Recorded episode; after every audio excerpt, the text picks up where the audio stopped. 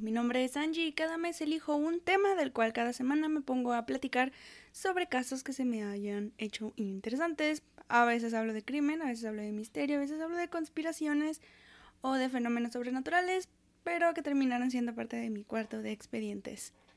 Está rechinando mi silla otra vez. Nunca podemos arreglar esto.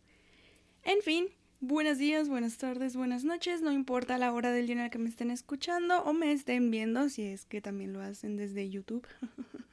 Qué gracioso. Creo que la semana pasada empezamos con el pie derecho porque fue un tema tan genial, fue un tema tan divertido, fue un tema divertido en el aspecto de todas las cosas que vimos y también interesante por tantas conspiraciones que se han creado al respecto. Pero hey, nos gustó al final de cuentas, ¿no? ha sido creo que uno de mis temas favoritos para investigar y también para platicárselos, porque al final de cuentas siempre digo, ¿cómo les platicaré esto a mi audiencia? Como una manera de chisme, porque eso me dedico al día a día. El chisme nos alimenta, nos nutre el alma.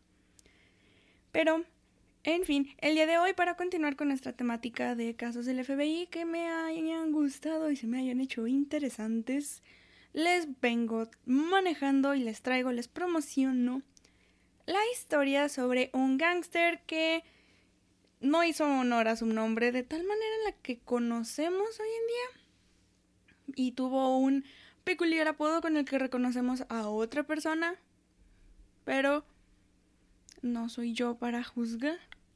Y antes de comenzar, como cada semana se los digo, porque ahora sí ya tengo anotado aquí arriba que tengo que decirlo porque se me olvida.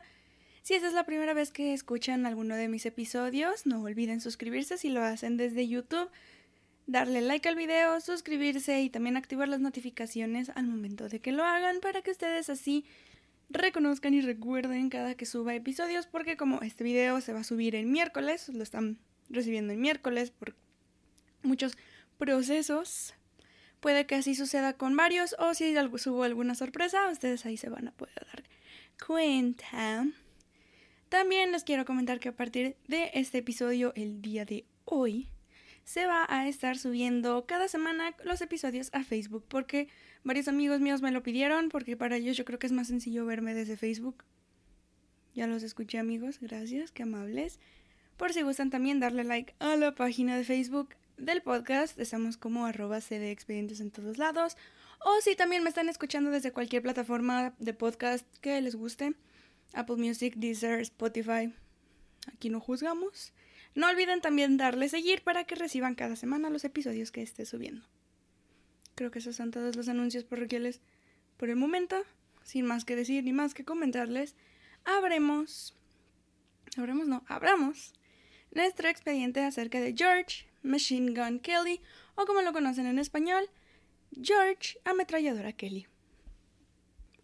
Hablar de gangsters es hablar de muchas cosas que a mí me gustan porque los gangsters han sido una parte importante del por qué comencé a dedicarme a hablar de crimen o comencé a investigar sobre crimen.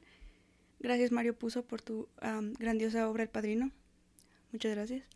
Pero dejando eso de lado, les puedo asegurar que hablar de estas cosas es muy importante, especialmente por la época histórica. Si hay personas aquí que les agrada la historia, creo que es un punto importante del comienzo de algo grande en muchísimas partes del mundo y ha sido una parte del fomento actual porque se han hecho series, se han hecho películas. Lamentablemente, viéndolo desde una perspectiva actual, hemos visto varias cosas que se han creado a partir de esto. Entonces, hablar de gangsters es hablar de un de, una parte muy grande, es un tema muy amplio. Pero si nos concentramos en la parte de Memphis, en Tennessee nos damos cuenta de que la gente también estaba comenzando con estas cosas. Y bueno, no hay que concentrarnos solamente en Memphis, hay que concentrarnos en los gangsters de la época. Estamos hablando de Babyface Nelson, estamos hablando de John Dillinger, de Pretty Boy Floyd y obviamente el Master de Masters, que probablemente escuchar la palabra gangsters, eso es lo que pensamos, Al Capone, es increíble, pero Creo que una de las personas, aparte de Babyface Nelson, por su apodo, creo que hubo una persona súper importante que se volvió parte de la lista de los más buscados por el FBI. Se volvió una persona que Tal vez no viviría para poder hacer valer el nombre, pero tenía un nombre muy pesado que probablemente causaba miedo. Y en este caso fue George Machine Gun Kelly, que en realidad no se llamaba así, evidentemente, sino se llamaba George Francis Barnes Jr. También hay que darnos cuenta, repito, de la época. O sea, en la época estamos hablando de los 30, Gran Depresión, estamos hablando de muchos aspectos de estos. Pero vayámonos un poco más para atrás, porque Machine Gun Kelly fue conocido como, aparte de un rapero, mal chiste, pero George Machine Gun Kelly fue conocido también por ser uno de los gangsters que se dedicaban al contrabando de alcohol en la llamada época de la prohibición en Estados Unidos. Si no están familiarizados, fue cuando creo que fue la decimoctava enmienda de lo entonces la Constitución de Estados Unidos en 1919. Se estableció que hubiera una prohibición de licor en Estados Unidos, que no hubiera ventas de alcohol. Entonces fue algo como muy importante para esa época porque es también conocida como la ley seca, evidentemente porque no tenían absolutamente nada de alcohol que tomar. Qué triste época para en la cual vivir. Pero fue algo que se estableció por el Congreso de Estados Unidos, pero no nada más se conoció a George Machine Gun Kelly como una persona que se dedicaba al contrabando de alcohol, sino también robo a mano armada, robo de bancos.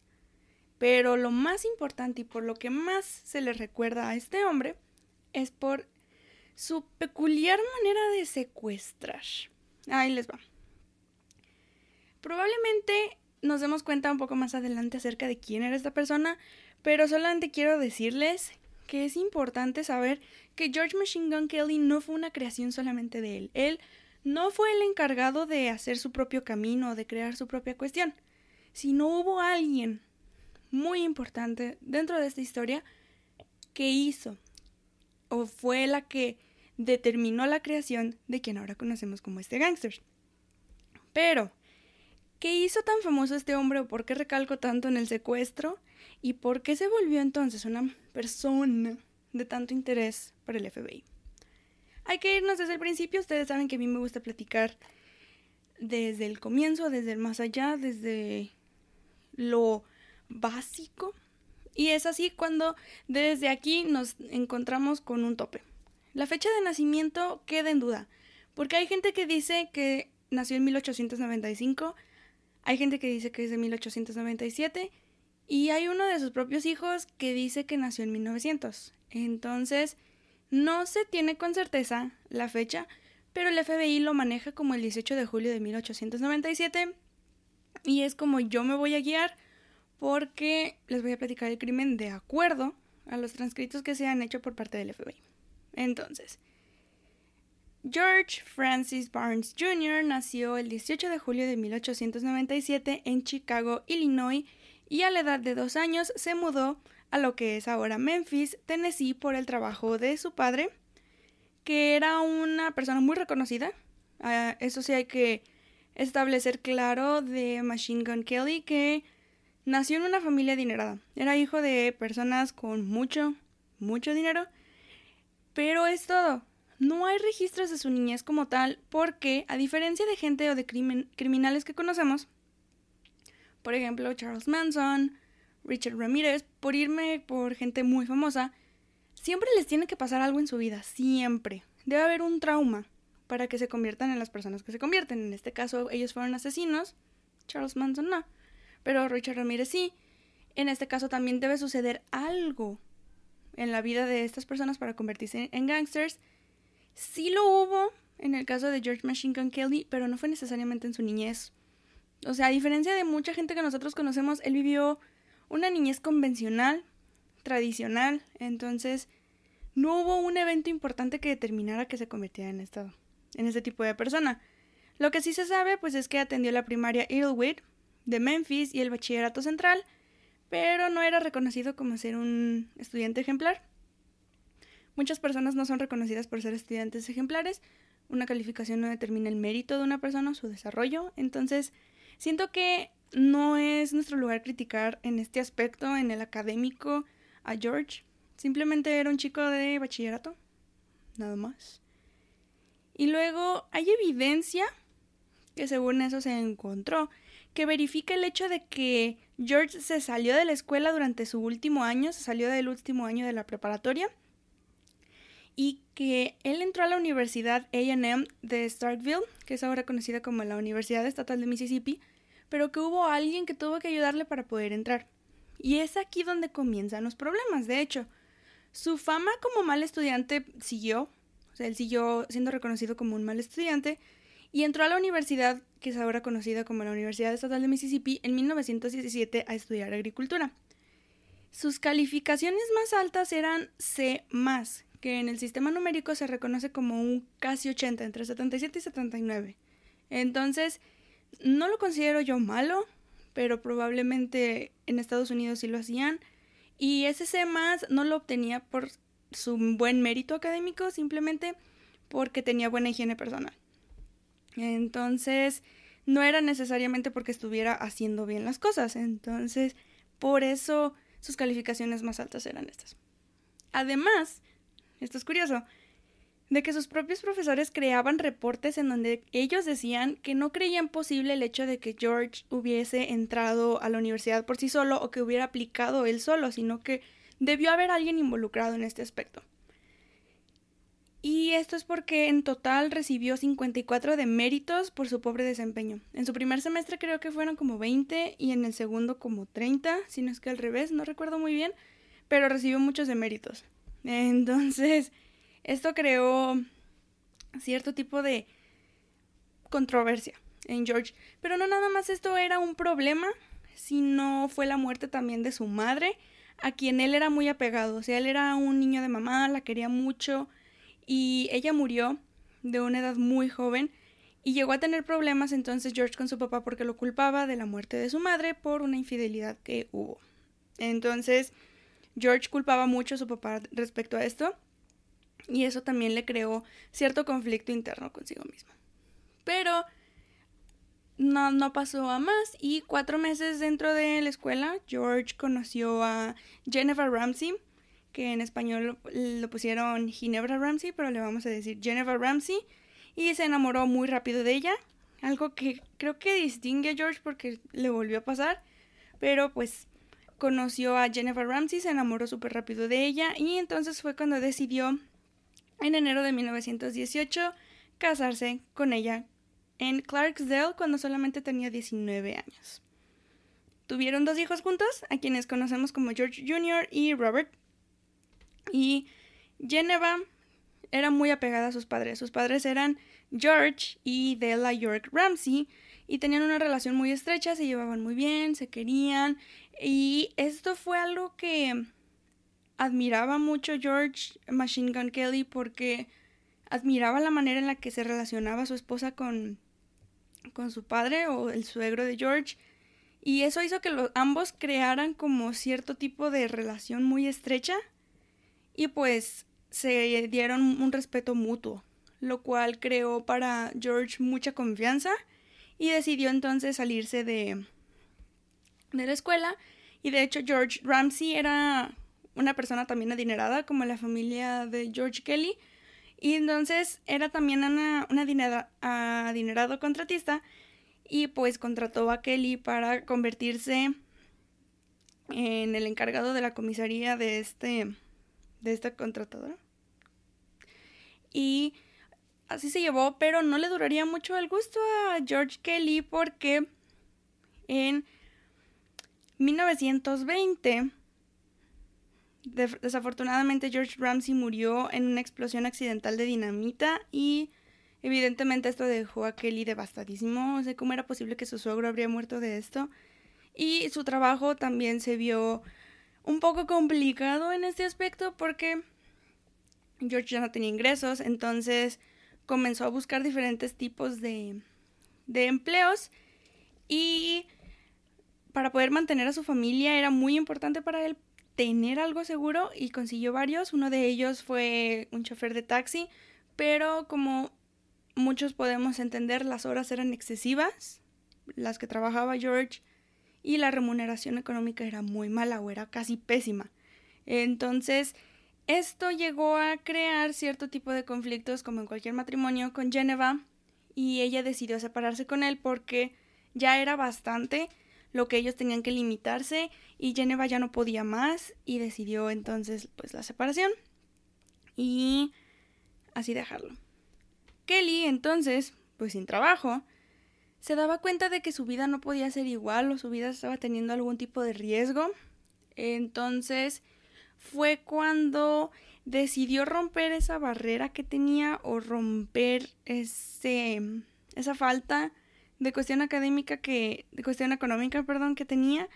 Y pues decidió entonces dedicarse a lo que todo el mundo se estaba dedicando en ese entonces porque era la Gran Depresión y porque además estaban encontrando, bueno, estaban en el punto, a punto de, de la Gran Depresión y se estaban encontrando con la ley seca. Entonces decidió dedicarse al contrabando de alcohol.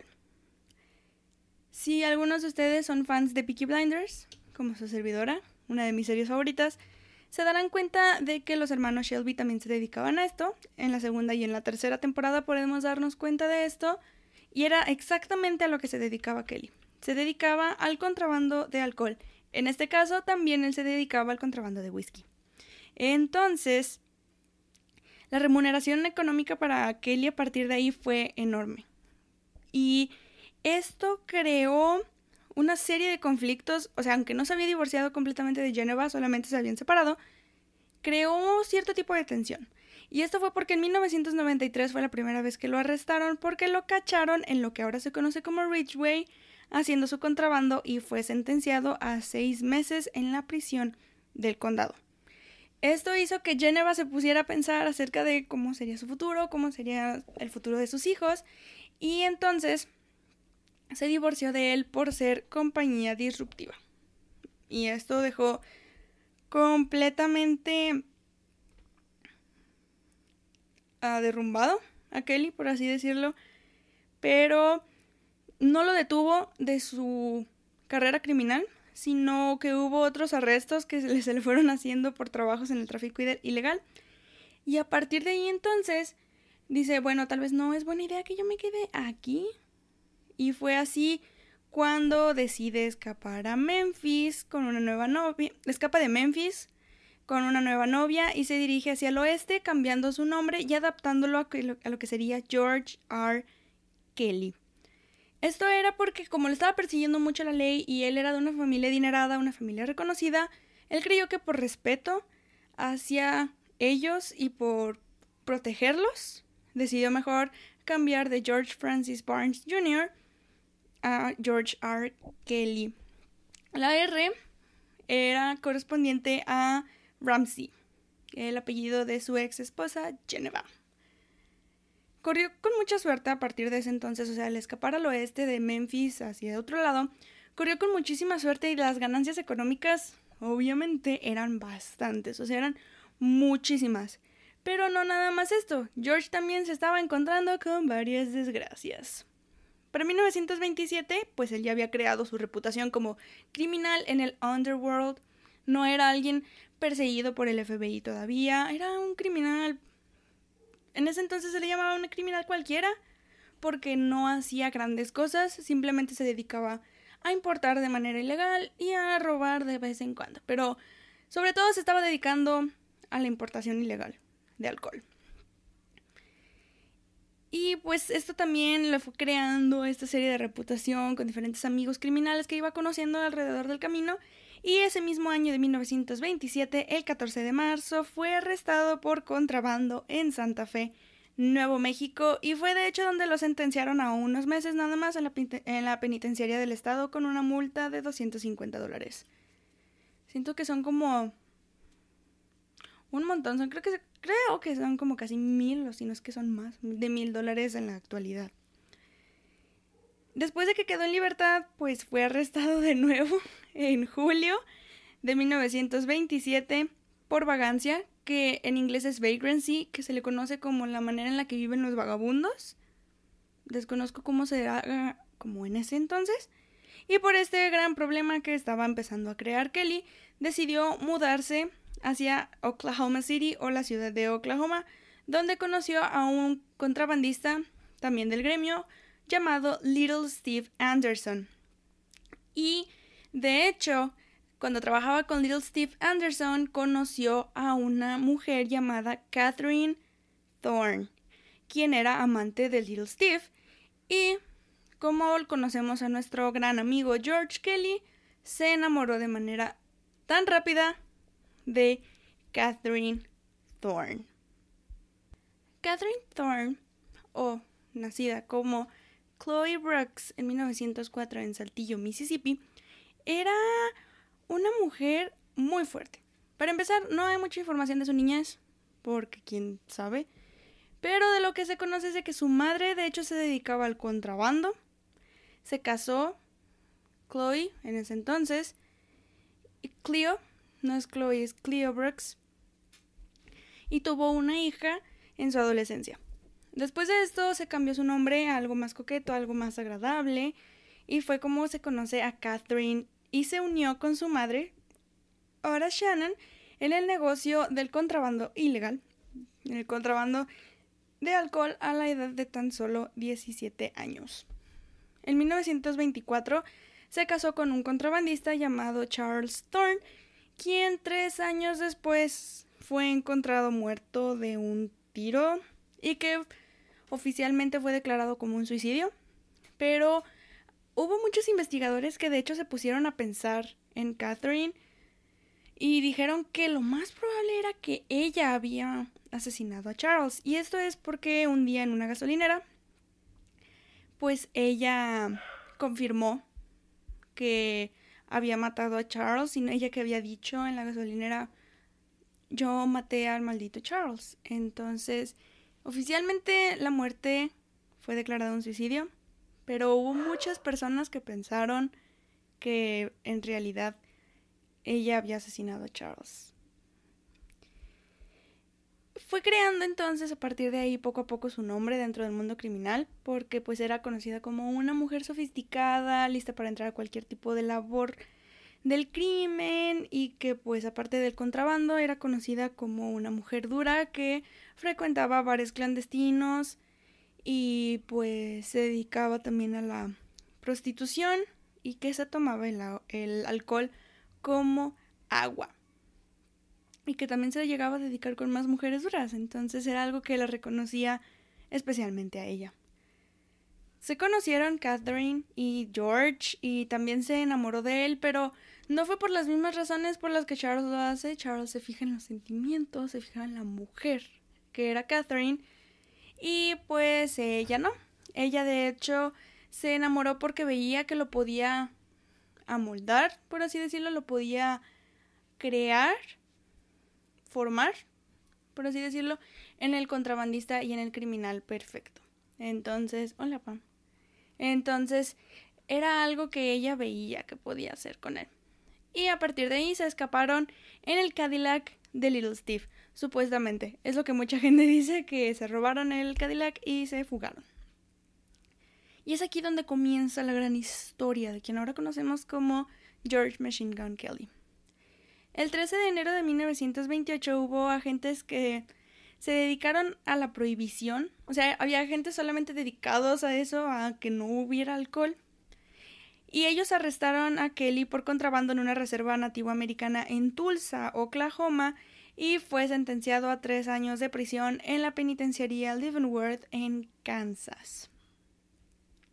Aunque esta fue su sentencia más larga, tres años, por ahora, su carrera solamente estaba iniciando. O sea, lo que hoy conocemos como Machine Gun Kelly apenas estaba iniciando. Era la puntita a punto de iniciar. Y fue así como George fue creando diferentes relaciones con criminales que conoció ahí, como Charlie Harmon, que era un asaltante de banco, Frank Jelly Nash, que era conocido también por robar trenes, y otros dos hombres llamados Francis Keating y Thomas Holden, que también se dedicaban al robo de trenes. Pero no nada más él fue arrestado, sino también Catherine en Fort Worth, Texas, en 1929, porque tenía el seudónimo de Dolores Whitney y había estado robando. Y luego también fue arrestada en Oklahoma City con el nombre de G.A. G.E. Burnell y también por robo. Pero este segundo fue apelado y no se le pusieron los cargos. Qué buenos abogados tenía, porque pues wow. Y ahí les va. El 28 de febrero de 1930, Francis Keating y Thomas Holden escaparon de la prisión y se fueron directo a Minneapolis. George y eh, Charlie Harmon fueron puestos en libertad por buena conducta, o sea, eran prisioneros ejemplares.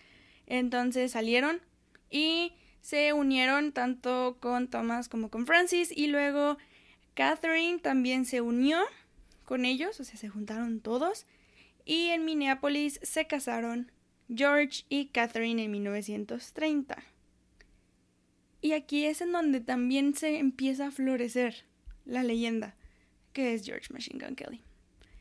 Los cuatro hombres, Frank Nash y Harvey eh, Bailey, o sea, los cuatro eran, en total, cuatro eran Francis Keating, Thomas Holden, George Kelly, Charlie Harmon, Frank Nash y Harvey Bailey. Eran seis se volvieron parte de la banda criminal Keating Holden, o sea, eran seis hombres, y se dedicaban a cierto tipo de robos. El primero se llevó a cabo en el Banco William de Minnesota el 15 de julio de 1930, del cual robaron 700 mil dólares.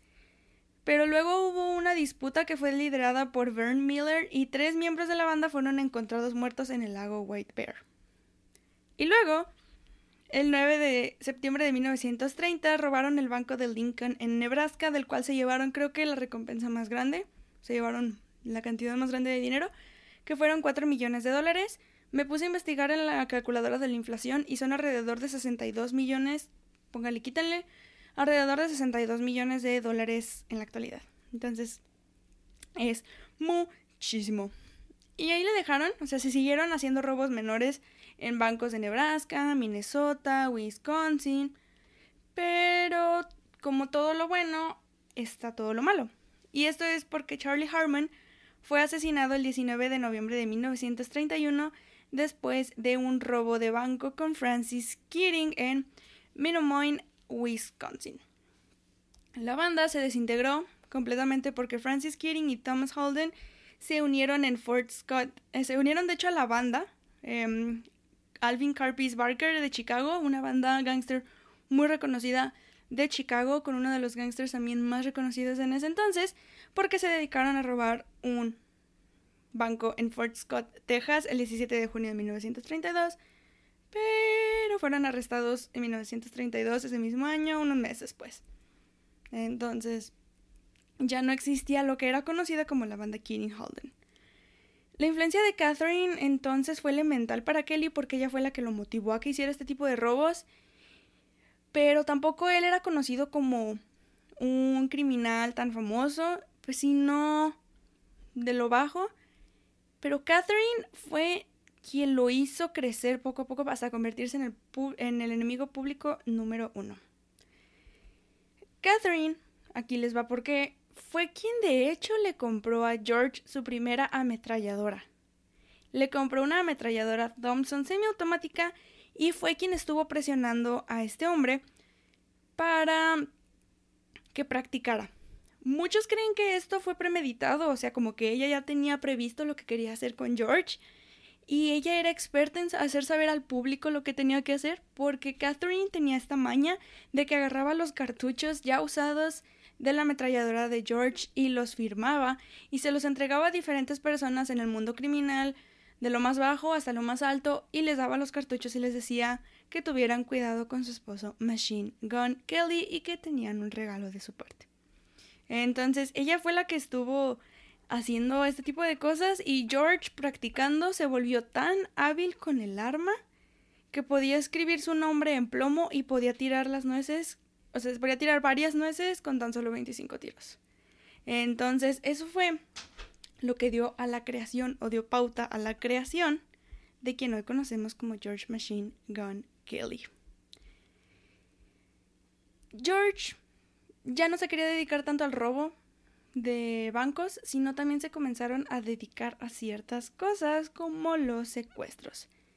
El primero ocurrió en South Bend, Indiana, el 27 de enero de 1932, cuando decidieron ir por Howard Wovelton, un manufacturero e hijo de un banquero, quien iba manejando de su casa, iba manejando hacia su casa del cine con su esposa, pero hubo un pequeño problema porque hubo un automóvil que les hizo la seña de que se orillara.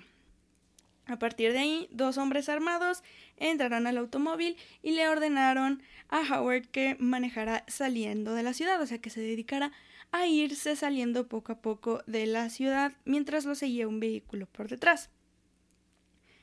Se llevaron hacia se, se llevaron a Howard hacia la carretera y lo pararon y se lo llevaron, lo metieron a otro automóvil y en el cual en el otro, en el automóvil de Howard, dejaron solamente a su esposa Florence con una nota demandando 50 mil dólares por el rescate.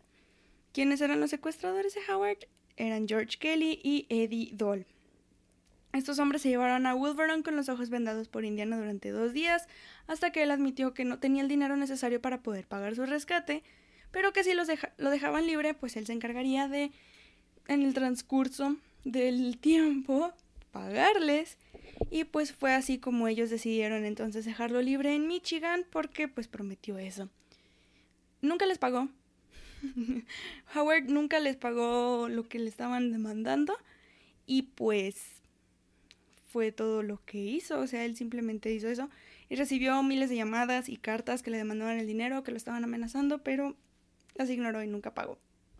Entonces Kelly con esto dijo, bueno, necesito dinero de alguna manera o de otra, y fue así cuando regresó a robar bancos, y el 21 de septiembre de 1932, él, Albert Bates, otro contrabandista, y Edward Vance se robaron del banco First Trust and Savings en Colfax de Washington 77 mil dólares. Ah, este era un banco muy importante, entonces hubo varias órdenes que decían que pues él ya tenía, o sea que tenían que investigar a las personas que habían robado ese tipo de cosas y ya tenían identificado para ese entonces a George. Y pues lo arrestaron, no lo arrestaron a él, arrestaron a Eddie Vance en la oficina de correos de Texas y fue ahí donde admitió que conocía a George pero que él no había formado parte en absoluto de este crimen. Y no logró dar la dirección de dónde se podían encontrar tanto Catherine como Albert como George y pues entonces, debido a esto, decidieron dejar libre a Edward y se unió con ellos otra vez porque no sabía la policía qué más hacer. Y el 30 de noviembre de 1932, de nuevo, robaron el banco Citizen State en Tupelo, Mississippi, con 38 mil dólares. Pero esto no era suficiente para ninguno de ellos. Entonces querían algo más, querían saber más, querían hacer más cosas y más cosas. Y fue así como llegaron a la conclusión de que tal vez se debía hacer un crimen más grande porque necesitaban más dinero, porque querían más, querían hacer el crimen perfecto y querían convertirse en el enemigo público número uno, algo que Catherine llevaba creando, quería, llevaba haciendo desde hace mucho, mucho tiempo y quería moldear este tipo de situaciones.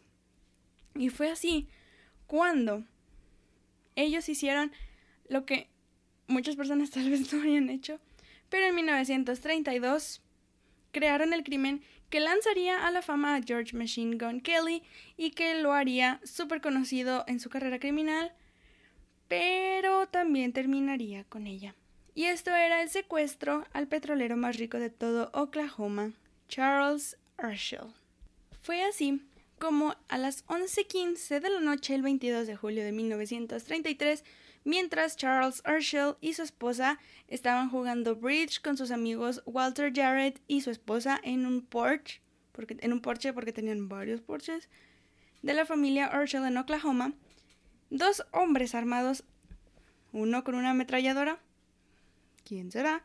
Y otro con una pistola, abrieron el mosquitero del porche y preguntaron cuál de los dos hombres era Urshel.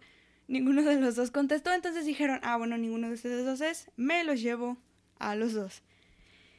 Se los llevaron y ahí fue donde advirtieron a las esposas que no tenían que pedir ningún tipo de ayuda, porque si lo hacían pues iba a haber problemas. Entonces, se los llevaron, los metieron a la parte de atrás de un sedán Chevrolet y se los llevaron rápidamente.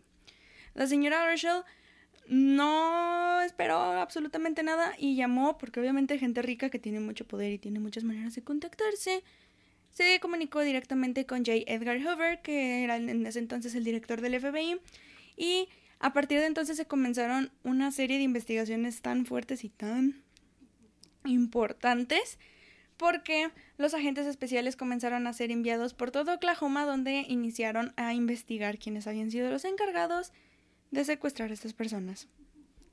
A la una de la mañana, el 23 de julio de 1936, un, 1933, un domingo, el señor Jarrett de hecho regresó a la, residencia Arshall porque los secuestradores pues habían dado cuenta de que él no era Charles y pues él relató que había sido llevado como a las afueras de la ciudad donde habían doblado a la derecha un camino de tierra paralelo a la carretera y habían avanzado hacia el noroeste hacia un punto de como 12 millas de la ciudad. Y fue ahí cuando cruzaron como un pequeño puente y llegaron a la intersección, preguntaron quién era de los dos y pues ya se dieron cuenta de que el señor Jarrett no era el señor Urshel y pues lo sacaron, lo dejaron y se llevaron, tomaron los 50 dólares que tenía en su cartera y pues le advirtieron que no dijera nada hacia la, hacia la dirección o, de la dirección a la que estaban llevándose el señor Urshel y después dijo que lo liberaron del automóvil y pues él se dirigió hacia el sur. O sea, se creó como una serie de conflicto nada más por identificar a la persona que era el señor Urshel. No entiendo eso. Y pues ya a partir de ese entonces, después de que se enteraron del secuestro y después de que se creó todo este tipo de situaciones, se empezaron a recibir varias cartas, llamadas telefónicas y otras pistas que mucha gente estaba llevando porque pues era un hombre importante, el señor Urshel, y el FBI evidentemente no se podía tomar todo a la ligera, todo se lo tomaban en serio, pero muchísimas de estas pistas pues no eran así que ustedes digan, wow, súper importantes no. o sea, simplemente la gente les estaba diciendo las cosas y el FBI se lo tenía que tomar todo en serio. Porque además de que era gente con dinero, era gente con poder y era alguien súper importante para Oklahoma, entonces decían, mm, no nos podemos tomar esto a la ligera. Aunque en el informe del FBI, si ustedes lo leen, que todo va a estar en los show notes en el cuarto expedientes.com, si ustedes leen, obviamente el FBI dice la seguridad de las víctimas es primero, nos tenemos que concentrar en esto, pero todos sabemos la realidad por la que se estaban haciendo las cosas. Era gente rica, era gente con poder. Entonces, quitémonos de cosas. Era porque esta persona era muy importante. Entonces, cierta y evidentemente estaban haciendo esto. Todo quedó como así, X, en el sentido de que no pasó nada más, hasta que el 26 de julio de 1933, J.G. Carlett, un otro rico petrolero de Tulsa, en Oklahoma, y amigo íntimo, cercano, del señor Urshel, recibió de hecho un paquete a través de Western Union, en donde contenía una carta que se le había escrito por parte del señor Urshel, en donde le solicitaban que actuara como intermediario para la liberación, o sea, que él pagara el dinero, o sea, que se dedicara a pagar el rescate del secuestro del señor Urshel. Y también le estaban mandando una carta a la esposa del señor Urshel y una nota que estaba hecha en, en una máquina de escribir que era dirigida también al señor Catlett, en donde se le exigía que se le estuviera que él se dirigiera a la ciudad de Oklahoma de inmediato y que no se comunicara como en absoluto con la familia Urshel, porque pues él tenía que ser el intermediario y nadie más tenía como saber estas cosas. Pero no nada más esto, sino que también había una carta que estaba dirigida al señor Kirkpatrick este, de Oklahoma, en el que a él, de hecho, le estaban pidiendo el pago del secuestro por una cantidad de 200 mil dólares para poder así tener al señor Marshall de regreso. Pero eran tan exigentes, o sea, en esta carta, si ustedes la leen, eh, no se las voy a leer completa porque tiene mucho este, redactado o mucho sellado para que no se sepa. Pero pues les estaban haciendo unas exigencias así como súper increíbles. O sea, les decían, páganos 200 mil dólares por el rescate del señor Urshel. Y luego decían así de que... ¿Qué más les decían? Ah, en denominación de billetes de 20 dólares. O sea, los 200 mil dólares se tenían que pagar, pero en denominación nada más de billetes de 20 dólares. Y luego le estaban diciendo de que, y si no lo haces, no vas a encontrar vivo al señor Urshel. Lo típico que hacen en las cartas de secuestro, pero le decían, y nosotros vamos a contar el dinero, y hasta que se cuente el dinero vamos a saber si lo vamos a dejar libre. O sea, eso decía la primera carta. Pero lo que más se me hizo curioso fue de que les dijeron que lo tenían que publicar en un periódico de, de Oklahoma llamado el Daily Oklahoman, en donde la carta tenía que ser ahí publicada y la gente tenía que leer que el señor Urshel había sido secuestrado. Y ya, pues se publicó la carta. Y luego les llegó una segunda carta al señor Kirkpatrick en donde le estaban pidiendo exactamente lo mismo. Y si ustedes leen la carta dice exactamente lo mismo, pero en donde le están pidiendo que el dinero se le entregara en un portafolio de color claro. O sea, hasta en eso se pusieron exigentes. Le dijeron, páganos 200 mil dólares en denominación de billetes de 20 dólares y nos lo vas a dar en un portafolio de color claro. Así, así de, así de curiosas están las cartas. Y si ustedes la leen van a ver que no estoy mintiendo en lo absoluto. Pero, pues, aparte de todo esto, les estaban exigiendo que los números fueran seriados, o sea, que estuvieran, no fueran, no pudieran ser como investigados o no pudieran encontrarle como más registros, sino fueran seriados específicamente para el rescate. Entonces, como resultado de estas cartas, pues obtuvieron 200 mil billetes usados, porque pues tenían que ser usados estos billetes, de 20 dólares del Banco de la Reserva Federal, del décimo distrito, y pues se registraron los números de serie. Cada uno de los números de serie que estaban decían tenían que ser registrados. Entonces se colocaron en un portafolio Gladstone de cuero color claro, porque pues así lo habían pedido. Y al mismo tiempo pues también se compró como una bolsa idéntica llena de revistas por temor de los que estaban pagando el rescate como que hubiera algún tipo de problema o que hubiera algún tipo de circunstancia de que los volvieran a secuestrar, o sea que las revistas fueran del día. Y como, eh, como momento de precaución, pues se decidió que el señor Catlett iba a acompañar al señor Kirkpatrick hasta este, Kansas City, para pues prevención de que no volviera a suceder este tipo de situación. Y el dinero se entregó el 30 de julio de 1933 en el Hotel La Salle de Kansas. Los secuestradores vivieron bajo su palabra y dijeron sale bye.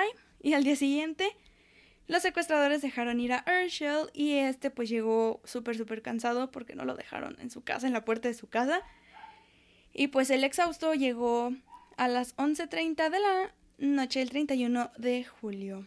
Salió ileso, no tenía ningún tipo de lesión, no había nada que lo estuviera determinando como que le hubiesen hecho daño, pero estuvo la mayoría de la, bueno, estuvo la mayor parte del tiempo con los ojos vendados y Así fue como pudo proporcionar una serie de pistas a las autoridades por su perspicacia, por su atención, porque estuvo completamente atento a todo lo que estaban haciendo los secuestradores. Tal vez no podía ver, pero podía escuchar todo lo que ellos estaban haciendo.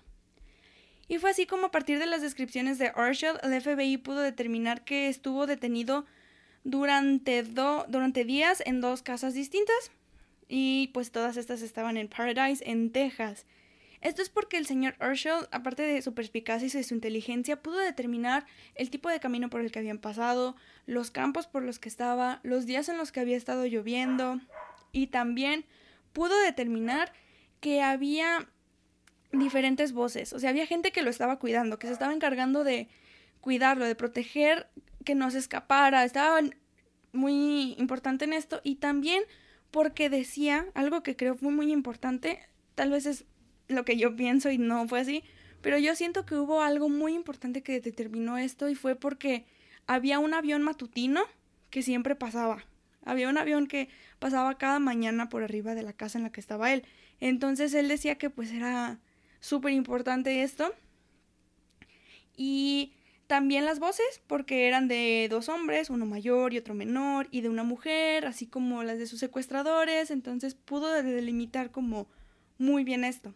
Si bien el FBI no hizo ningún esfuerzo a partir de esto, como de detener a los secuestradores, sino hasta que se hubo como todo lo que comentó, toda la declaración que comentó Urgell, ya se estaba llevando a cabo una investigación exhaustiva. Y fue a partir de ahí cuando se tuvo información, sino porque ustedes saben, o sea, el 22 de julio fue cuando lo secuestraron, pero fue hasta el 24 de julio de 1933 cuando se supo del secuestro de Urshel. Y entonces se obtuvo información poco a poco, se estuvieron haciendo diferentes tipos de reportes hasta que se determinó de la probabilidad de que George Kelly y Catherine Thorne estaban involucrados en este tipo de crimen. Se inició a partir de aquí una investigación súper exhaustiva acerca de ellos y su paradero y qué era lo que hacían y qué se estaban dedicando. Y fue de ahí de donde nacieron los famosísimos posters de Se Busca de George Machine Gun Kelly, porque ya se había convertido a partir de ese entonces en el enemigo público número uno. Los agentes a partir de aquí, pues determinaron súper rápido que Kelly disfrutaba mucho de los lujos, Catherine también, y que tenían muchos automóviles y que tenían muchas joyas y que tenían casas lujosas y que no tenían miedo alguno de que los viera la gente, o sea que les gustaba que la gente supiera que ellos eran gangsters y que eran personas que se dedicaban al crimen. Entonces, era lo que estaban comenzando a hacer. El FBI, al poco tiempo, descubrió que Robert Shannon y su esposa Ora Shannon, los padres de Catherine, vivían cerca de Paradise, Texas. Y también determinaron que su hijo, el hermano de Catherine, Robert, y también su otro hermano, Armand, vivían en un rancho que estaba a tan solo una milla de Paradise, Texas, o a una milla de donde estaba la casa de sus padres. Y entonces fue ahí cuando, después de que se obtuvo esta información, la residencia de los Shannon fue allanada, allanada el 12 de agosto de 1933.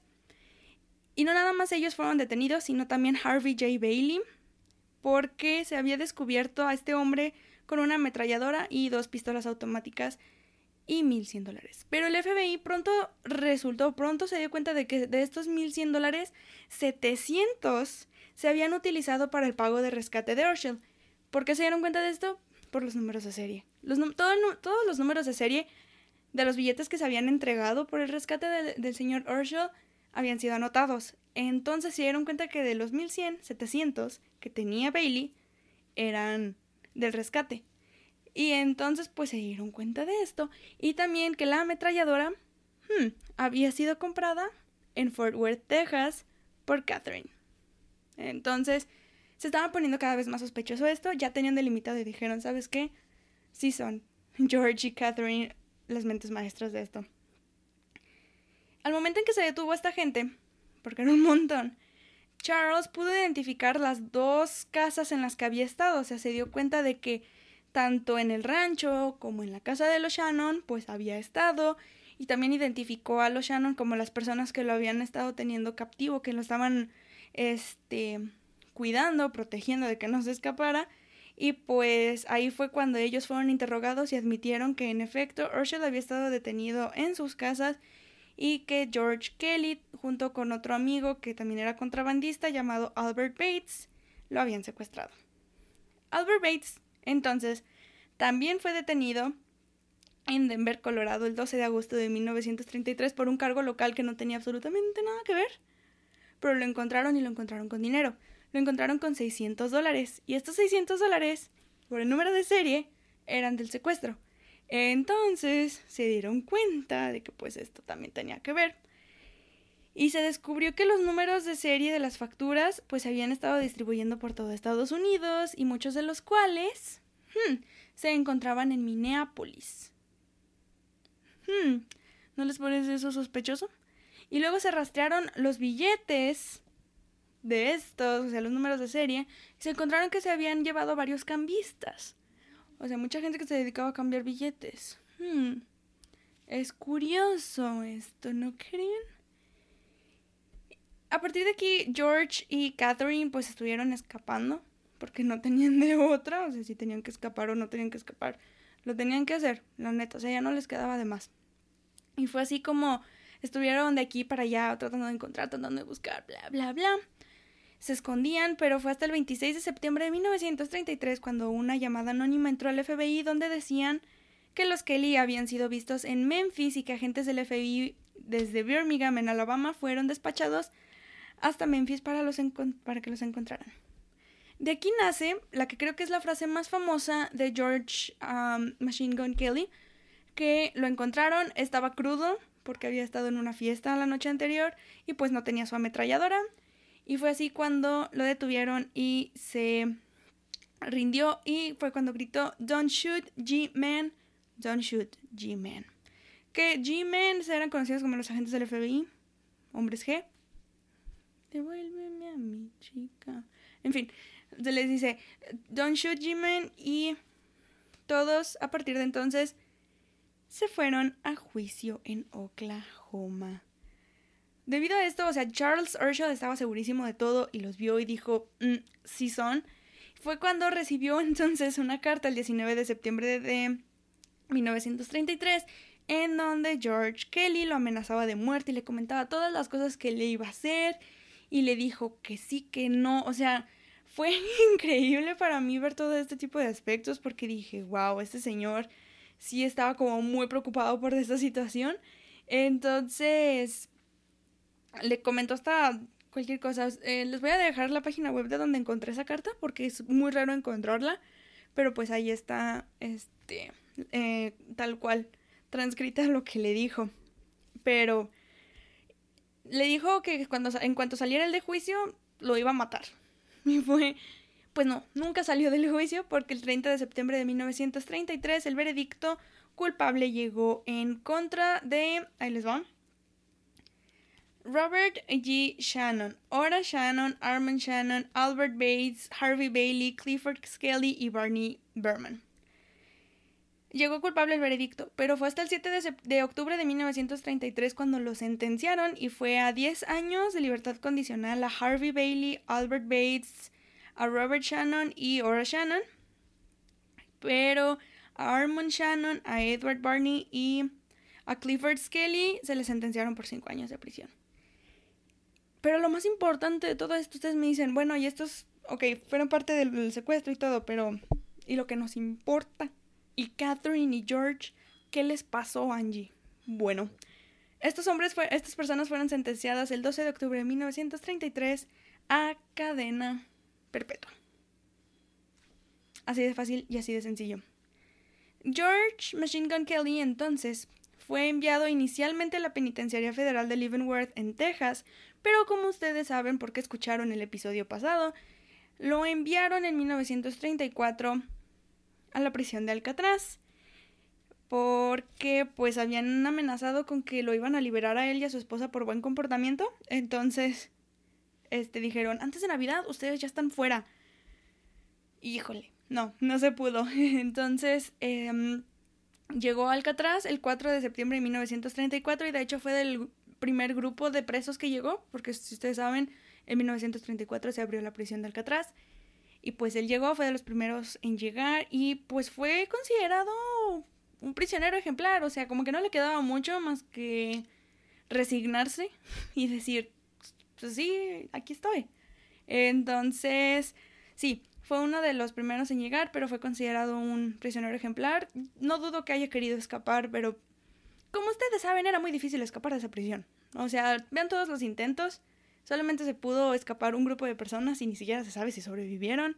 Entonces, ¿qué nos queda a nosotros más que decir? Bueno, está bien. Pero no duró toda su cadena perpetua, toda su condena la vivió en Alcatraz sino que en 1951 pues lo devolvieron a la Penitenciaría Federal de Leavenworth, en donde falleció de un ataque al corazón el 18 de julio de 1954. Muchos dicen que pues que 1954 era su cumpleaños 59, pero pues muchos dicen que como nació en el 1900, pues puede ser que en su cumpleaños 54. Who knows? Entonces, ahí se los dejo. El legado de Machine Gun Kelly terminó el 18 de julio de 1954. Catherine salió de prisión en Cincinnati en 1958 junto con su madre, Ora, y vivieron tranquilamente en Oklahoma. De hecho, eh, Catherine se convirtió en bibliotecaria, entonces vivió muy tranquila el resto de su vida y su madre murió en 1980 a la edad de 92 años. Y Catherine murió tres años después, en 1985, a la edad de 81 años. Robert, su padre, fue indultado, de hecho, por el presidente Roosevelt en 1944, debido a que tenía mala salud.